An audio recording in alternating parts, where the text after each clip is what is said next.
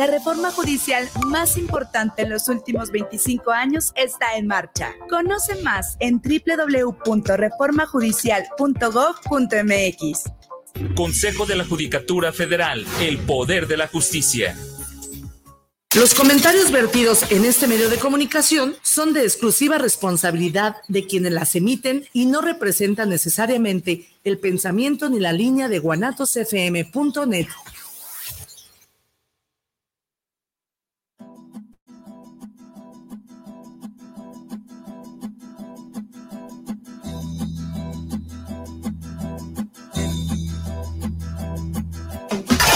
Wali, Shashikakni, Camino al Mictlán, Nikak Tikashis, Tlaxpowali, Tlaxosontli, Huanzochicamanali, Tlaxcamati, Titestlacaquilia, Tipehuase.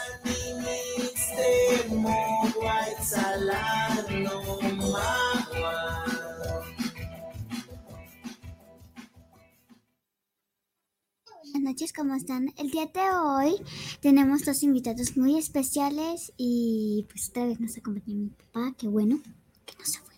Bueno, y esperemos que no se lo pierdan, va a estar muy chido la verdad. Muy bien, muy buenas noches, ¿cómo están todos? Bienvenidos a una emisión más de su programa Camino a mi clan. Sí, como dijo de Nae, dos invitados que ya tenían rato pidiendo y nada más estábamos ahí como en veremos, en veremos, pero pues ya, ya están aquí. Y antes, antes de empezar bien, hoy es día de poetas impropios en el Tártaro. De aquí nos vamos, maestros, ¿verdad? De aquí nos vamos a poetas impropios, pero el que quiera ahí alcanzarnos, ahí va a ser en el Tártaro, en Santa Mónica, no recuerdo el número, pero ahí está. Junto a San Felipe. Junto a San Felipe. Enfrente del templo de Santa Mónica. Enfrente del templo de Santa Mónica. Pues Empezamos con el programa. Maestro Alberto, ¿cómo está? Bien, bien, aquí estamos. Gracias por la invitación. ¿eh? No, gracias a usted por venir. No, pues este, como dice el indio, como le gusta bailar y le dan maracas, pues, ¿verdad? no lo digo de tono peyorativo, simplemente que cuestión popular, ¿verdad? Ya te digo. Muy agradable tenerlo aquí, maestro. Ya tenían tiempo pidiéndolo. Maestro Enrique, también usted ya tenía mucho pidiéndolo. ¿Cómo está? Ahora sí que diálogos en el Mictlán el día de hoy. estamos aquí, este, pues contentos de estar aquí con, con la poeta Danae, con, con, nuestro amigo Beto Funk y con todo el público muy querido de, del Mictlán, del Camino a Mictlán. Ah, muchas gracias por tomarse el tiempo. Ahorita que ya, ya está oscuro, ya, ya se viene esa, el cambio de horario. Ya, ya viene, ¿no? Ya, no tarda mucho. Ya no tarda, me parece que es que final de este mes, ¿no? Una semana más o menos, ¿verdad? Sí. Sí. Y la época chida de, del Día de Muertos.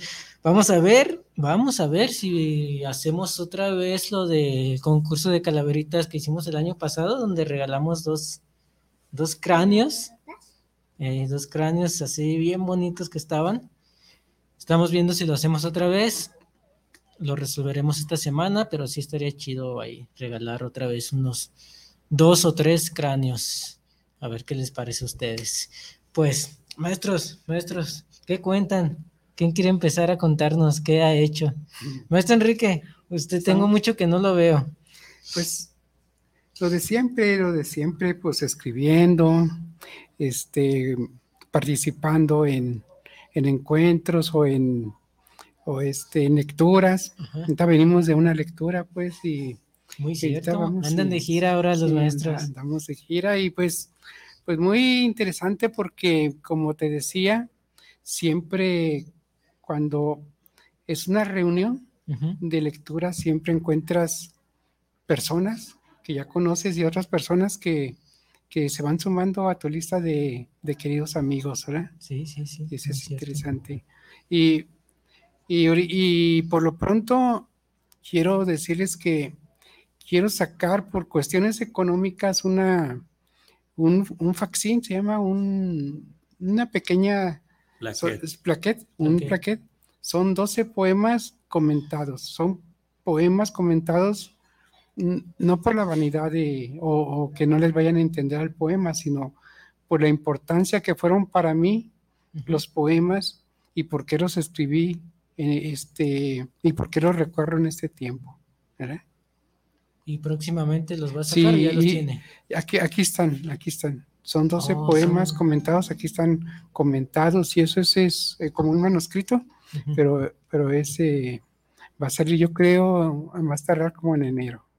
Oh, Ya, ya está en editorial. Se llama La poesía, un lenguaje del corazón. La poesía, un lenguaje del corazón para que estén atentos todos. Y pues sí, para apoyar al maestro. Y ahí, ahí nos apuntamos con los primeros. Ah, pues muy bien, muchas gracias, pues. Compramos varios y regalamos unos en el programa. ¿Qué le parece? Interesante, pues ya estamos invitados al programa para regalar libros y, y para leerlos. ya, ya, ya está. Eh, dice San Martín Saldaña, dice Simón, que se haga el concurso de calaveritas para defender mi título. Sí, se ganó el primer premio el, año pasado, San Martín. Y sí, sí, lo vamos a hacer. Lo vamos a hacer, Chin Marín, ya que ahí luego les ponemos las bases y las fotos de las de los premios que, que se van a dar. Maestro Alberto. Pues aquí estamos, mira, la, un- la última novedad es que voy a reimprimir la no- primera novela que escribí. Se titula El abuelo se quedó en casa. Estaba indeciso publicarla por cuestiones de puesto de la pandemia, ¿no? Pero dije, bueno, no va a terminar la pandemia, tengo que, de- tengo que publicarla. Y entonces me animé y apenas, apenas ayer la llevé a la editorial, ¿verdad? No sé cuándo salga, ¿verdad? Pero no creo que tarde mucho. Una editorial de aquí. Sí, del, del viaje con este Marco Antonio, Oh, Marco Antonio. Gabriel, Marco ¿verdad? Antonio Gabriel. Eh, la novela se titula El abuelo se quedó en casa, no sé si lo dije, ¿verdad? O no, para que se les grabe, ¿verdad? Es una Sí. buena novela, no porque sea mía, ¿verdad? Pero ha tenido buena aceptación. eh, pues el argumento, la trama es interesante, ¿verdad?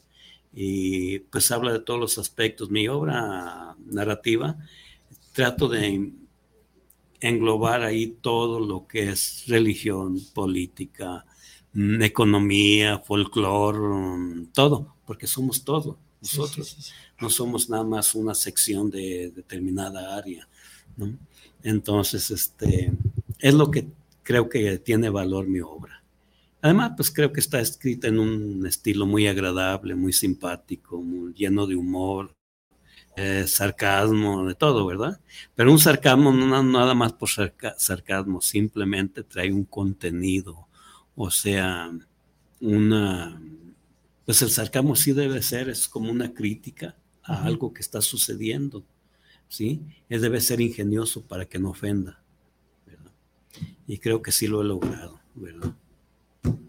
Bien, pues esperamos con ansias la. Ya, ya con el título es muy sugerente, ¿no? El abuelo se quedó en casa, ¿no? Y con, con eso de las pandemias, era como que va, como que va a quedar muy, muy para esos tiempos, ¿no? El título.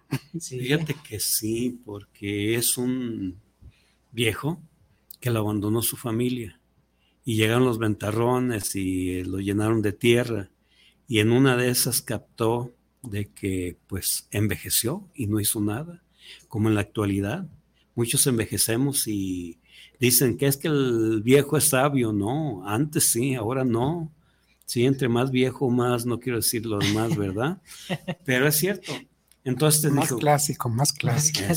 Si yo quiero ser algo, a pesar de ser viejo, puedo todavía hacer algo. Y vaya, renació entre, puedes decirlo así, de las cenizas, ¿no? Y cosas ingenuas, ingenuas, tontas, tontas si tú quieres, logró, logró este, hacer el pueblo que subiera, que se desarrollara, no como la política que estamos viviendo ahorita, ¿no? Este señor, este, en un, un, ¿cómo se llama? Un líder del siglo pasado fundió las campanas para hacer cañones, porque quiso hacer la guerra poética. Y ándale que, que sí lo logró, pero quedó el, el campanario desguarnecido de campanas. Entonces este que vino, pues hacían falta las campanas. ¿Y qué hizo? Mandó fundir las pistolas de los empistolados del pueblo para hacer las campanas, sí. Pero resulta que a la hora de estrenarlo, salió una tracatera que hizo correr a toda la gente, ¿no? Y así está llena de cosas mm, ingenuas, pero tienen un contenido esas ingenuidades, ¿verdad? Sí, estaba, estaba viendo yo el, la película esa del héroe desconocido y Ah, el amigo del, del, del que, hice, que, que hizo la, la estatua y todo eso se muere en un accidente. Dice, ¿qué onda, mi Rigo? ¿Qué, qué, qué me puedes decir allá? No, pues ya estoy acá, pero estoy tranquilo, ¿verdad? Y eso. Le dice, pero mira, te voy a decir algo. Le dice, ¿qué? Le dice, de que estoy viviendo mi vida, pero como una película para atrás, ¿verdad? Y vi que mi vida está vacía. Tienes que hacer algo para que la gente te recuerde, para que la gente sepa de ti. Y te me acordé por eso que dices. Sí, pero bueno. Que, que- que a veces, bueno, que a veces, ¿No? que a veces uno, uno dice, ay, la vida, no, no somos sabios, no somos eso, pero sí hay que hacer, ¿verdad? Es que la sabiduría te la dan las experiencias. Sí, El conocimiento es muy, muy importante. Pero si nada más adquieres conocimiento, si no procesas esa información, y si no, adquieres sabiduría. Y hace falta sabios más que conocedores. ¿sí? Y antes la gente, las experiencias eran bárbaras, Sí. eran difíciles. Y ahora no, todo comodino, todo lo tenemos a la mano. ¿Qué, qué sabiduría vamos a adquirir? Muy cierto, muy cierto. Y esas palabras que dijo maestro, a mí me pegan mucho, o sea, como que le siento mucho de esos de quiero dejar algo, dejar una huella. Yo en lo personal, si quisiera lograr dejar una huella, dejar una marca, aunque sea aquí en, en Guadalajara, o sea, que me recuerden, pues esa es la meta que yo quiero un día un día lograr y, esperemos que así sea. Y en eso de que tenemos las cosas más fáciles, o sea, tiene toda la razón nuestro también Adalberto. El conocimiento cree que se esté estancando, perdiendo. No, lo que pasa es fácil adquirir conocimientos, pero es muy difícil adquirir sabiduría. Ujú. Y no lo digo yo, hasta en la Biblia viene, ¿no? Entonces, este, por eso yo desconfío mucho de aquellas personas que leen, leen, leen, leen, leen, leen, pero no procesan esa información. Y yo pienso que tiene más importancia el sentido común, ¿sí? La observación, que tantos libros que no vas a procesar, ¿verdad? Porque los libros tienen sabiduría, pero también vamos viendo quién lo hizo, quién lo escribió. No porque escribió un libro, es famoso, quiere decir que es un dechado de virtudes, ¿no? Que es un ser humano como cualquier otro, nada más sabe acomodar ideas y qué sé yo, y hacerlas interesantes. Pero en su vida personal, que como digamos, dijéramos un ejemplo a seguir, quién sabe, no sé, a lo mejor estoy muy exagerado, ¿verdad? Pues, ¿qué les parece si nos echamos unos saluditos?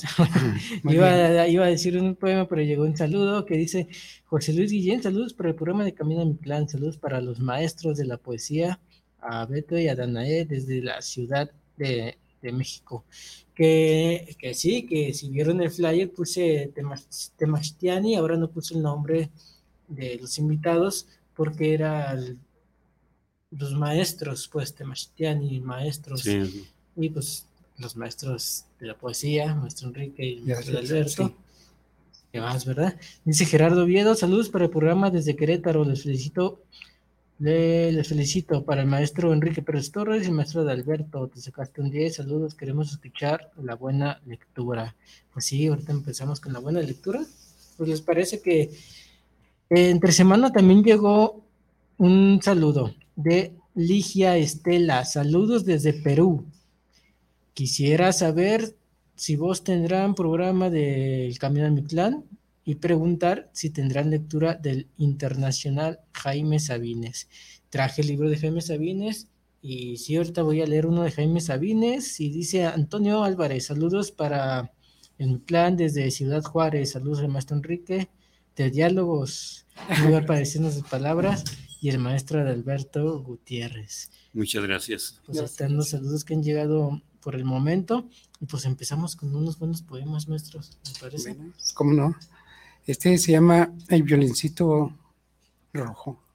Violincito rojo. Violincito. Dice, caminé alejándome de casa. Llevaba un carrete de hilo en mi bolsillo y unos zapatos nuevos en mis pies. El hilo se alargaba atrás de mis pasos. Hice caminos y nacieron ríos. Subí montañas y bajé con ellas para mirar el mar. Escribí de versos en la arena y la historia amorosa de mi vida que el agua borraba en cada ola. Cuando quise regresar, una araña había comido el hilo que conducía al camino de regreso. Era una araña negra con su violincito rojo en su espalda. Quise matarla y me detuve. Estaba lleno de veneno, es cierto, pero conocía toda la historia de mis pasos. La metí en la bolsa de mi camisa. Algún día me va a matar, lo sé, pero ella tejerá mi historia en el techo de la casa y mis zapatos viejos polvorientos descansarán debajo, muy cerca de mi cama. Muchas gracias por compartirnos ese poema, maestro. Gracias. Bueno, pues aquí viene un poema que es mi caballito de batalla y siempre me lo piden en todos lados donde voy a leerlo y lo he distribuido por internet por distintos puntos y, y ha gustado mucho y creo que se ha quedado en el corazón de la gente. Es muy corto, pero el público es el que va a decidir si es bueno o no, ¿verdad? Si gusta o no. Se titula Hoja. Lo tengo escrito de una manera que las palabras van zigzagueando, así como si estuviera cayendo la hoja. Dice así, hoja que rompes con feliz parsimonia el aire que aprisiona tu escaso movimiento. Hoja feliz, hoja seca, que llevas en tu veloz caída la fortuna de ser, aunque seca, una hoja. En cambio yo, no soy yo, no soy grito ni dolor, sino el eco olvidado de una vieja canción. Muchas gracias. Oye, muy hermoso ese poema, a mí me gusta bastante. Decía Elian Andino, la hoja seca al caer, vuela como una mariposa. ¿Eh? En realidad sí. Sí, Y, sí, y esa imagen la captaste muy bien, aunque no hayas leído a... A mí me, me recuerda ese poema, pero captaste muy bien esa. Y, y luego, como viene impreso, zigzagueando. Zigzagueando, ¿verdad? Eh, ha gustado mucho en realidad y tengo el orgullo de decir que pues hay gente que lo han, ¿cómo se llama? Enmarcado, ¿sí? Y pues eh, muchas satisfacciones en todos los sentidos, ¿sí? Porque es largo platicarlo, ¿no? Pero- No, además, como dice que lo piden mucho, porque ya me ha tocado estar en lecturas con usted y, y la de la hoja, maestro, la del árbol, la del árbol. La del árbol también ha gustado mucho, ¿verdad? Sí. Sí, claro. Y sigue diciendo, maestro, que no es poeta. Ay, pues no sé, ¿no? Yo, yo soy narrador más bien, ¿verdad? Pero no sé por qué ando metido en estos, en estos puntos. Yo lo conocí como poeta, maestro. Sí, ¿verdad? Sí. sí, cierto. precisamente con ese poema. Y fíjate que fui a Querétaro a una reunión internacional de un grupo colectivo, no sé cómo se, cómo se le llama, Némesis. Promueve la, la poesía a nivel internacional, Hispanoamérica. Y fui, y con eso les gustó mucho, tal grado que me van a homenajear el- el- en el segundo encuentro en, en Querétaro. Sí. Qué padre. Eh, entonces dije, no quería ir porque, eh, pues, la pandemia y todos sus detalles. Y precisamente ayer estuvimos hablando sobre eso, sí, me, sí, parece que lo están tomando muy en serio, ¿verdad? Y les gustó mucho este poema, tanto el del árbol como el del- de la hoja, ¿verdad? Sí, está muy bonito. Es que, que en todas las lecturas, para el que luego tenga oportunidad de asistir una donde esté el maestro Alberto, les va a regalar una hojita donde viene ese, ese poema. Siempre veo al maestro Adalberto repartiendo la hojita. Y es un detalle muy padre, pues, muy bonito. Sí, cómo no. Fíjate, esta es de muchas satisfacciones, porque miles, miles de veces de mano en mano, así, ¿verdad? El que va pasando a veces, sí, no le hace, de todo, pues, pero pues muy, muy bonita satisfacción se ha tenido y puedo sentirme orgulloso de eso, ¿verdad? Lo mismo del árbol, ¿verdad? Ahorita me, me hablaron de Chiapas, que precisamente en una, ¿cómo se llama? Mm, lectura, pues, por internet. ¿Y cuál poema? No, pues del árbol. Este, pues sí tengo que leerlo porque, pues, vuelvo a lo mismo, ha gustado y pues mientras te lo pidan. Es que la poesía debe ser como una canción. Entre más la repita, más llega a los, sentimientos, ¿sí? Entonces, este, ojalá y llegara al sentimiento de la mayoría de las gentes, ¿no? Pero a ciertos niveles sí he logrado, porque hay mucha gente que la ha guardado, la conserva con cariño. Vuelvo a repetir, hay muchas anécdotas sobre esta poesía. Sí, qué bueno. Y a mí me fue bien cuando lo conocí. Usted me dio la hojita, platicamos un rato y después sacó el libro y me lo regaló. Ah, sí. Sí. Yo creo que andaba de buenas. Ahí en la rueda cartonera con Sergio Juan, que le mandamos saludos. También tú me diste el tuyo. Sí. Fue buen intercambio. Maestro Enrique, y, ya vi que preparó un poema ahí. Sí, es como empieza el, el la poesía Un lenguaje del corazón, los 12 poemas comentados. Así, así empieza, pues. Dice así. Cuando miramos el cosmos, la conjugación de estrellas y los menguantes de la luna, de alguna manera vemos pasar el tiempo. Entonces el tiempo es un latir, un contador que cuenta con un lenguaje de luces y claroscuros la poesía de Dios. Cada corazón es un universo de sentimientos, un latir que escribe con el lenguaje del pensamiento los recuerdos cotidianos, las esperanzas, pero para darle voz necesitamos las palabras, que es un código, un traductor visual del sentir. La poesía es la forma con que miramos la vida y el poema, cómo la contamos. Para mí la poesía es el milagro cotidiano que nos salva desde la memoria del tiempo a la esperanza. Me da gusto saludarte y compartir contigo 12 poemas que he seleccionado para ti. Un abrazo de versos de tu amigo Enrique Pérez Torres. Así empieza. Oh, qué padre, qué padre. La, eh, poesía, ¿qué dices para usted la, poesía? ¿Qué, ¿Qué ha significado la poesía en su vida, maestro? Bueno, a mí la poesía, te voy a decir, la poesía para mí es algo maravilloso. Es como una ganzúa que te abre muchas puertas de amigos, de corazones, de sentimientos, de una forma diferente de ver la vida y así practicarla, así vivirla y así este, tener, como te digo, las satisfacciones de conocerte, de conocer al maestro, de conocer a tu hija y así vamos conociendo más personas y vamos traduciendo en palabras la vida. Eso es lo que a mí una vez yo tenía una dudas en mi en mi cerebro y dije, bueno, ¿qué voy a hacer? ¿Qué voy a hacer de mi vida? ¿Qué será? Como dice la canción. Entonces yo dije, bueno, pues, ¿para qué me quiebro la cabeza? Voy a hacer lo que Dios, para lo que Dios me trajo al mundo. Y ya me puse más en serio a escribir. Eso fue. Esa es la poesía. Muy, muy, muy, muy buena respuesta, maestro. Me gustó mucho. ¿Y usted, maestro? ¿Qué ha significado la poesía en su vida? Pues a mí se me hace... ¿Cómo llegó la poesía a su vida? Mira, puedo decirte que sinceramente, yo no, yo más bien me siento narrador. No sé por qué llegué a este ámbito.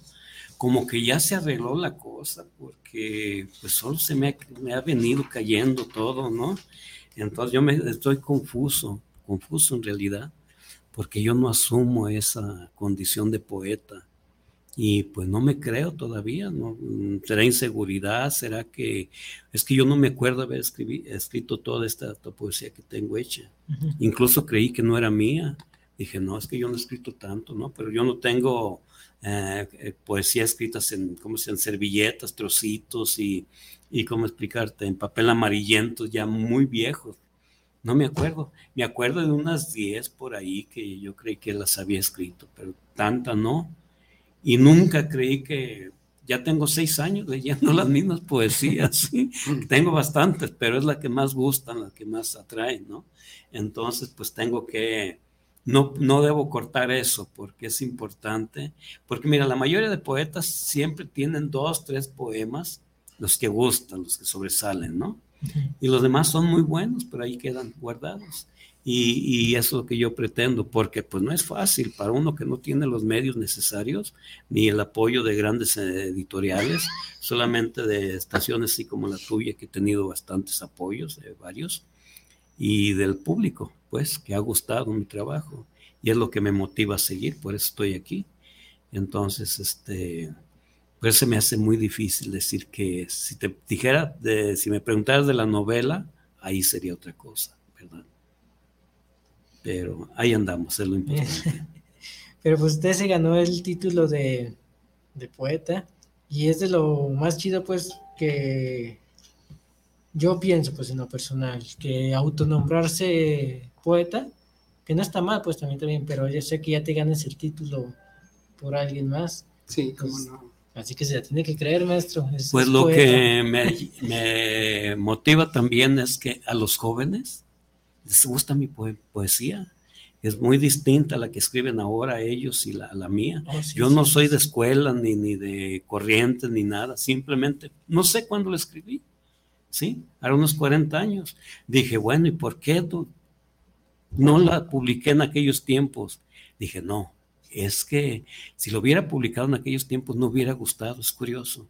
Por algo, algo salió en este tiempo, ¿sí? Después de 40 años, más o menos, ¿verdad?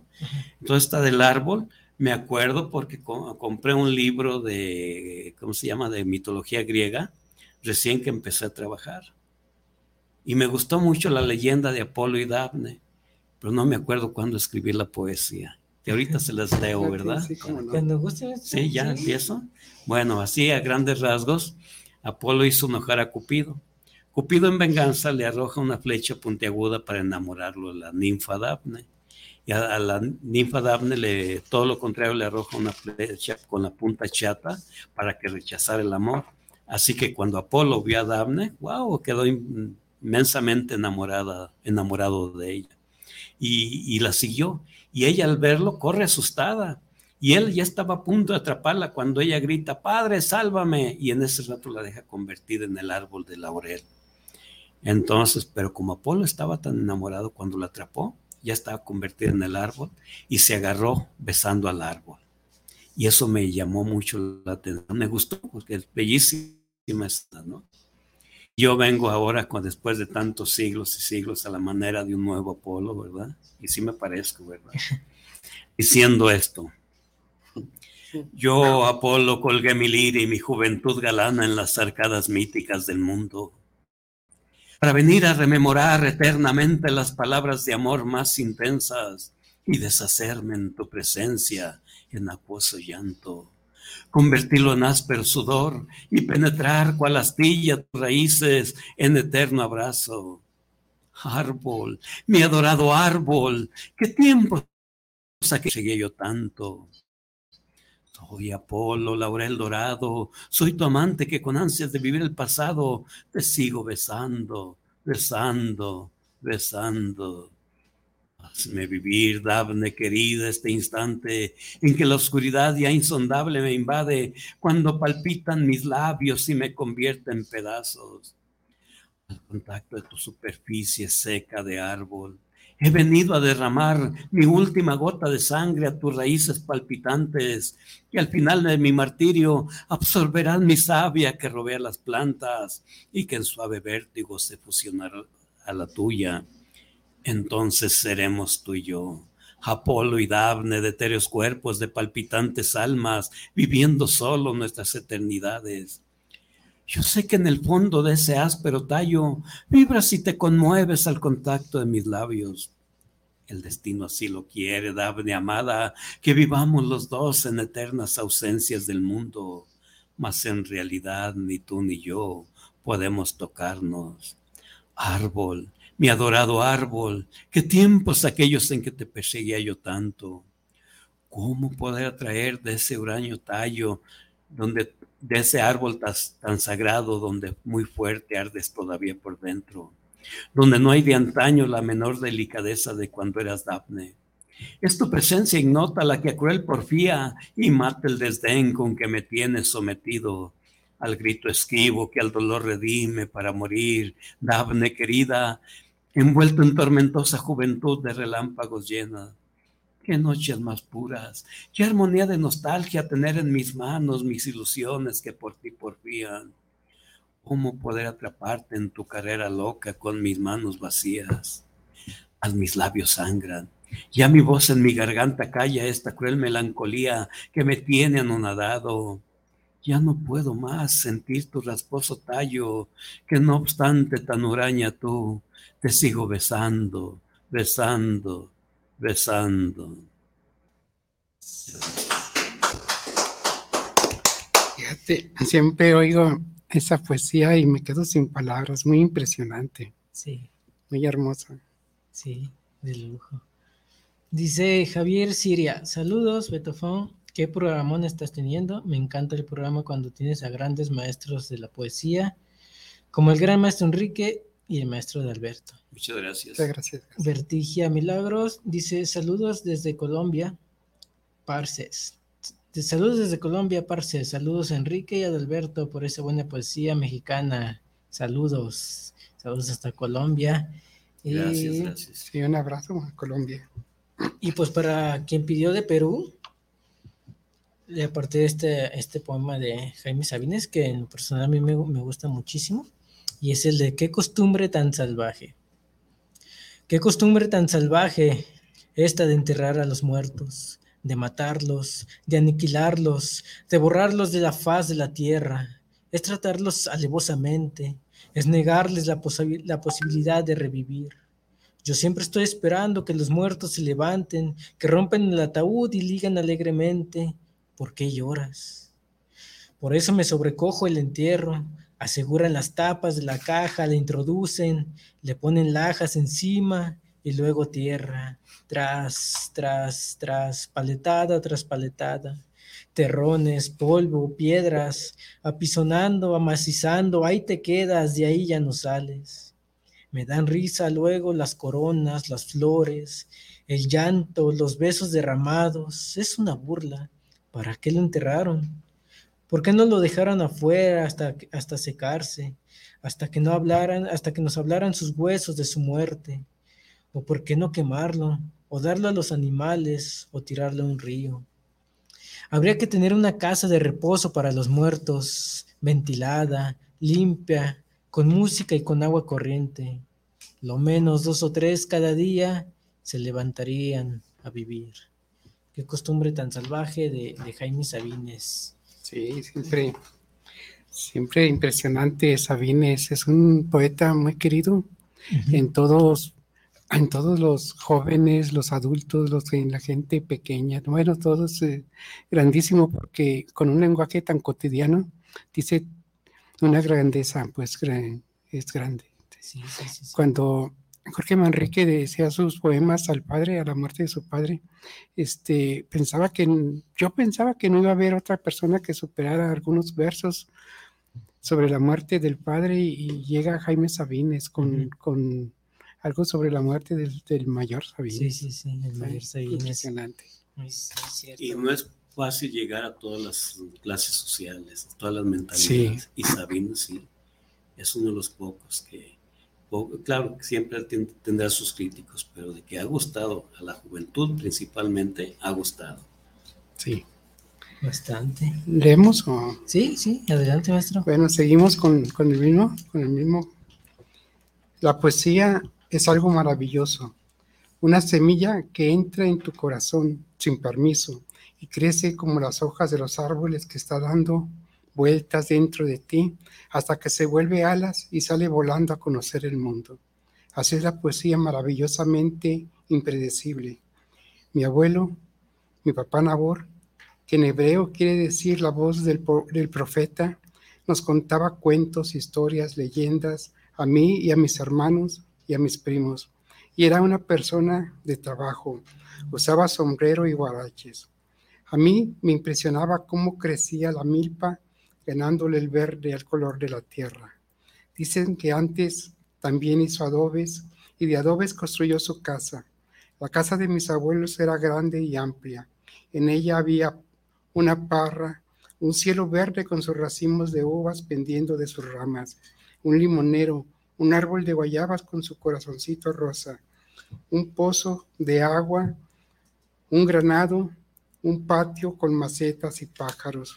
Y hoy te quiero contar un texto que escribí para él. Mi, papá Nabor y la poesía. Cuando yo tenía seis años, mi papá me llevó a la escuela. El director me dijo que contara hasta donde yo sabía. Yo conté hasta el 100 y ese día ya estaba en primero de primaria. Me pusieron a hacer bolitas y palitos en mi cuaderno de rayas. Después fueron vocales, consonantes, palabras simples, oraciones que después de mucho tiempo, versos. En esa época Guadalajara era un pueblo grande. Mi papá Nabor, mi abuelito, preparaba la tierra. A mí se me afiguraba al ver los surcos que era una hoja de mi cuaderno de rayas, pero muy grande. Él sembraba la vida y con las primeras lluvias el verde le ganaba el color de la tierra. Crecía la milpa, las jícamas, las calabazas, Después ya teníamos maíz y comíamos elotes. Mi papá Nabor hacía poesía, poesía de vida con sus manos. Me gusta mucho cómo escribe maestro. No sé, me llena como de mucha nostalgia. Ese viaje. Desde que nos conocimos aquel día en la feria municipal del libro. Municipal del libro leyó uno que no me acuerdo muy bien cómo va, pero eran los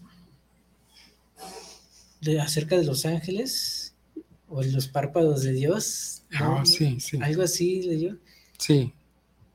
Yo no sé, pues siempre me ha gustado esa, esa manera que tiene usted de, de llevarme a mí en lo personal ese viaje a, la nostalgia. Eh, me, me encanta, me encanta. Dice, Ligia Estela, saludos Fong desde Lima, Perú. Me pongo de pie por escuchar un programa de poesía mexicana. ¿Podrán repetir el poema del árbol del maestro? Saludos.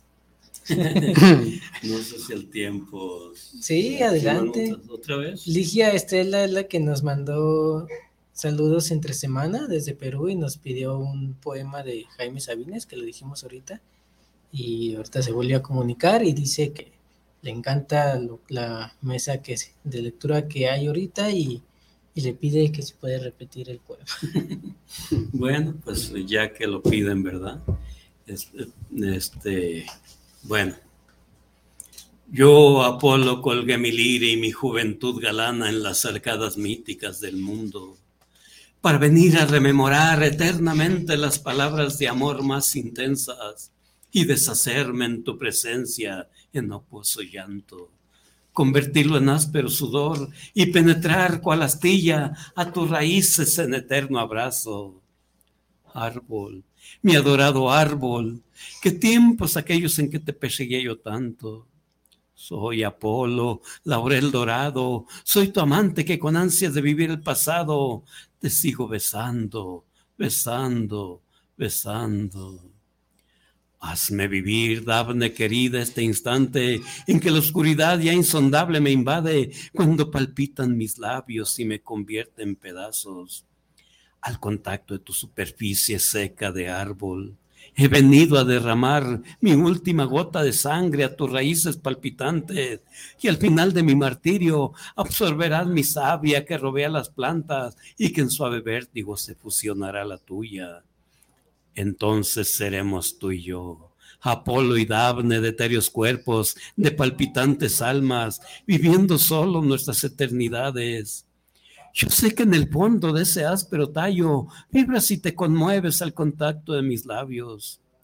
El destino así lo quiere, Dafne amada, que vivamos los dos en eternas ausencias del mundo, mas en realidad ni tú ni yo podemos tocarnos árbol, mi adorado árbol, qué tiempos aquellos en que te perseguía yo tanto. ¿Cómo poder atraerte de ese uranio tallo, donde muy fuerte ardes todavía por dentro, donde no hay de antaño la menor delicadeza de cuando eras Dafne? Es tu presencia ignota la que a cruel porfía y mata el desdén con que me tienes sometido al grito esquivo que al dolor redime para morir. Dafne querida, envuelto en tormentosa juventud de relámpagos llena. Qué noches más puras, qué armonía de nostalgia tener en mis manos mis ilusiones que por ti porfían. ¿Cómo poder atraer, atraparte con mis manos, con mis manos vacías? Mas mis labios sangran. Ya mi voz en mi garganta calla esta cruel melancolía que me tiene anonadado. Ya no puedo más sentir tu rasposo tallo, que no obstante tan huraña tú, te sigo besando, besando, besando. Muchas gracias.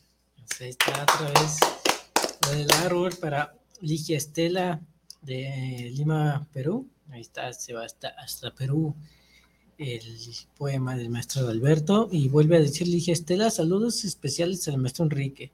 Sigo su programa de los diálogos porque tiene una buena lectura. Ah, pues muchas gracias. Ahí está, que recuerden diálogos, un lugar para decir unas palabras, eh, los días martes. Martes de 12 a 1. De 12 a 1. Ahí para que no se lo pierdan, ahí está siempre. La próxima semana va a estar el maestro Arturo Axio Sí, va a estar un programa muy, muy, muy interesante. Sí, sí. Fíjate que quería compartir este poema a la poeta. Ah. ¿eh? Yo escribí un librito de poesía infantil. A ver si te gusta este poema. Mamá, mamá, hoy descubrí una flor que volaba. Mientras más soplaba, más alto volaba. Mi maestra me dijo que esa flor se llamaba diente de león. De regreso a casa de la escuela, yo te corté un ramito, pero llegó el viento y se hicieron alas. Corre, mamá, corre. Abre la ventana, que tu ramito viene volando. ¿Te gustó? Ah, bueno. Entonces, hablando del viento, porque el viento hizo volar ese, y, e, e, ese diente del león y, y, se hicieron alas. Esta es otra, otra forma de, del viento. ¿eh? Cuando escribí este poema pensé en la distancia entre dos personas que se aman. ¿Cómo te gustaría que la persona que amas viera lo que miras, sientas lo que sientes y, quisieras que por algún milagro estuviera contigo? Ese milagro en algunas ocasiones es el viento, que viaja en la distancia y se vuelve caricia. Pero el poema tiene otras posibilidades cuando estás enfermo o no puedes visitar a las personas queridas, cuando estás preso. Entonces el viento es la caricia que entra por los muros o entre las rejas del penal. También la distancia cuando la muerte. En una ocasión pensaba en mi papá y mi hermano que viven con Dios. Está, estaba en la terraza cuando vi como un milagro dos colibríes que se acercaban por un instante y se fueron. En ese momento sentí el viento como una caricia que llegaba de muy lejos, como la caricia del preso, la del enfermo o la de los amores distantes. El viento es el más humano de los elementos. Bueno, este poema se llama El viento. Tengo ganas de verte, de sentirte, de hablarte, de tocarte, pero no puedo verte, sentirte o tocarte porque estás ausente. Pero siento que llegas de no sé qué parte, acaricias mi pelo y te marchas de nuevo. Qué curioso. Lo mismo sucede con el viento que no lo puedo ver ni tocar, pero llega de no sé qué parte, acaricia mi pelo y se marcha de nuevo. Será el viento la caricia de los amores ausentes. Muy bien. Este, todavía tenemos poquito tiempo, pero pues es que hay que aprovechar que están los maestros aquí y que tienen tiempo pidiéndolos, pues para seguir leyendo, leyendo como a ustedes les gusta, escuchar mucha lectura, mucha poesía. Pues maestro. ¿Le seguimos? Sí, sí. Todavía tenemos chance de más. Así ebria, como la abeja que se embriaga en el rosal. Así Llegas a mi huerto a libar las mieles y no paras de zumbar. Ah, abeja, oh infiel mariposa, mira cómo tiembla el tallo virginal. Llama colada quedó la rosa, o es que tiemblas, ¿no es verdad? Esa capacidad de aprenderse de memoria y recitar, porque sabe recitarlos, ¿eh? Ajá, exactamente. Y, Bueno, bueno. a mí se me hace muy complicado aprenderme los de memoria. sí. Hace tres años tuve una herida en una de una espina se encajó en la planta de mi pie izquierdo. Me hicieron una cirugía y perdí un dedo. Y abrieron mi empeine y tardó un año para sanar. Todo ese tiempo estuve en cama, leía y escribía y tomaba muchos antibióticos. En todo ese tiempo recibí muestras de cariño, mensajes y oraciones para mi salud, cuidados de médicos y y enfer- enfermeras y familiares. Gracias a Dios hoy camino. Mi pie se salvó. Pero en todo ese proceso mis riñones salieron afectados. Estoy en tratamiento. Agradezco a todos los que hicieron posible mi salud y la forma de agradecer es escribiendo versos. Y así alegrar un poco el corazón de los lectores enfermos y curadores que leen estos poemas. Este poema se llama El Fresno y por esa razón lo escribí. Desde la, desde la baranda miro el fresno de la esquina de la casa. No hay cantos de pájaros. Se han ido antes que las hojas dejen de desprenderse del árbol sin follajes, pareciese que está muerto. El frío intenso y el agua un hielo, y los jardines no hay rosales huérfanos de rosas. En julio un bisturí abrió la planta de mi pie izquierdo e hizo dos cordilleras en el empeine. Diciembre sin rosas, sin pájaros, sin follaje, sin cantos. Diciembre de milagros y abrazos. Mis dos cordillera- cordilleras han cerrado y se abrazan. Se han cerrado las heridas. El milagro de la vida regresará el canto de los pájaros, el follaje del fresno y las rosas regresarán al rosal. Muchas gracias, maestra. ¿Sí? Cuando alcance a recargar mi cuerpo al infinito, volarán expresivos los cuervos, a orar mis carnes desmorecidas de pecados. Danzarán entonces los gusanos al compás de ritmos pútridos en festín macabro que parecen ponzoñas y alacranes. ¿Qué será entonces de mi carne? ¿Será polvo? ¿No será nada? Resa- Nacerán extrañas latitudes que a ojo humano están vedadas ante la inconsciencia de mis actos. Pero yo, que cruel he pecado, soy pecado del pecado que a ojo humano mi afán espera ver los hechos polvos, todos mis pecados. Es un placer, es un placer escucharlo. ¿eh? Sí, verdadero. Este, este poema es el último que escribí. Ajá, Aquí lo voy a leer en el camino al Mictlán. ajá, muy bien. El río bebe estrellas en la noche, sueños de pájaros, no, sueños de pinos, canto de pájaros durmiendo, brújulas de viento, metáfora donde la luna camina a la montaña, cielo estrellado, cayendo con el río en la cascada, tinta azul oscura, luminosa, escribiendo versos, mar de caricias en la arena prometida. De noche soy un río, memoria de lluvia, colibrí besando estrellas, caricia húmeda en tu piel, paraíso que no se encuentra en los sagrados libros. De lujo, de lujo. Partes de mí y mis versos se llenan de humo. Como si fueran miradas rotas, mis ojos ya no sueñan, pues sin ritmo y, sin música han quedado mis versos. Ah, amada, ten en tus manos mis sueños colgados con hilos tenues, mientras mi cuerpo se mece junto a los cascabeles de movimientos rotos. Ha estado de lujo la, la mesa de lectura del día de hoy. Donna, ¿tienes algo que decir? Te, te veo muy, muy callada el día de hoy. Pues no, fíjate que, el problema de, de los poemas así mental ya se está poniendo más fuerte, te lo juro. Ya no se me está ocurriendo nada. Poco a poquito nada más piensa bien lo que quieres escribir y sobre de eso. Pero poco a poco. Para la otra, a ver si ya traigo, ¿eh? Muy bien. Pues ya casi nos despedimos, maestro. Sí, ¿Quiere leer algo? sí, como no. Este se llama El cielo de tu piel. Los pájaros son abrazos que se aproximan con alas, un puente entre tú y yo. Versos de Dios que se repiten una y mil aves.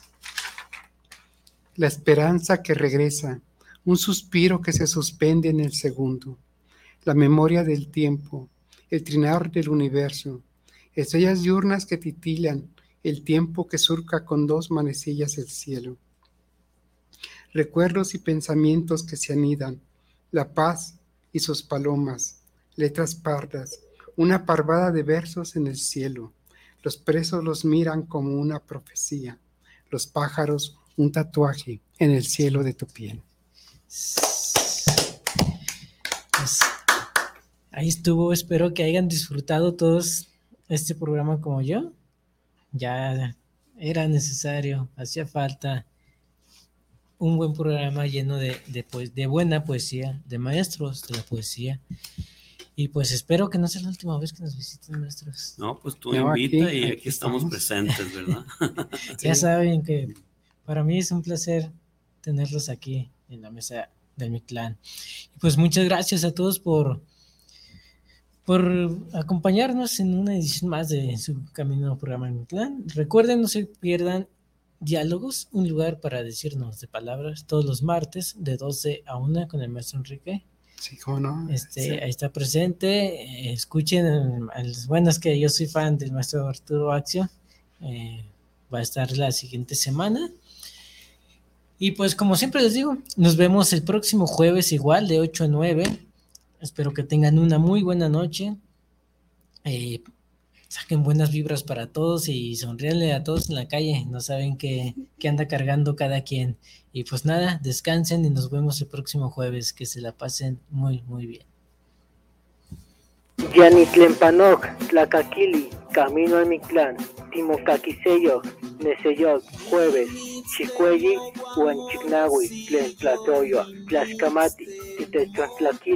ma mexcalti totlana milis, Juan Kawani Totlaxtol.